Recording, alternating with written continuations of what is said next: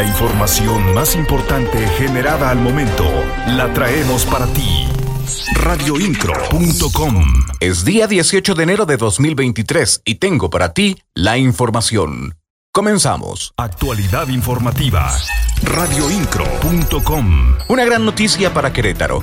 La secretaria de Turismo Adriana Vega Vázquez Mellado entregó formalmente la documentación para que la entidad, a través del Observatorio Turístico Sustentable, sea reconocido como miembro afiliado de la Organización Mundial del Turismo. En el acto de entrega de la carta de adhesión en la sede de la Organización Mundial del Turismo en Madrid, la funcionaria estatal fue recibida por el director para las Américas, Gustavo Santos.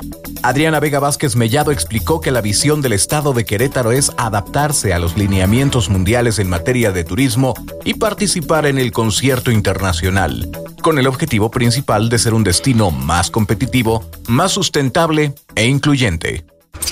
Siempre estarás informado con radioincro.com.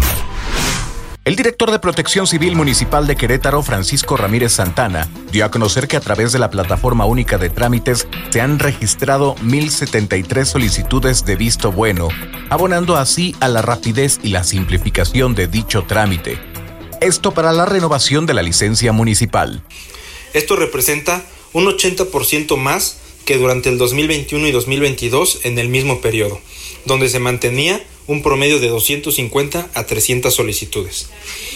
Una plataforma 100% digital que atiende a los procesos de mejora regulatoria del municipio de Querétaro, siendo un trabajo en equipo y coordinado con el área de licencias de funcionamiento perteneciente a la Dirección de Desarrollo Económico de la Secretaría de Desarrollo Sostenible y la Dirección de Sistemas a cargo de la Secretaría de Finanzas. Las noticias de Querétaro están en radioincro.com. La titular de la Secretaría de la Mujer del municipio de Querétaro, Laura Garibay, anunció que a partir de hoy y hasta el 5 de febrero estará abierta la convocatoria para aquellas mujeres que quieran formar parte de la quinta generación del programa Con ellas, que busca que tanto ellas como sus familias vivan mejor. Recordó que el objetivo de esta iniciativa es impulsar el desarrollo personal, familiar, laboral y profesional de las mujeres. Radioincro.com, el medio en que puedes confiar. Y sí, hay que frenar a Morena, es lo que dice el diputado local y vocero del Partido Revolucionario Institucional en Querétaro, Paul Hospital.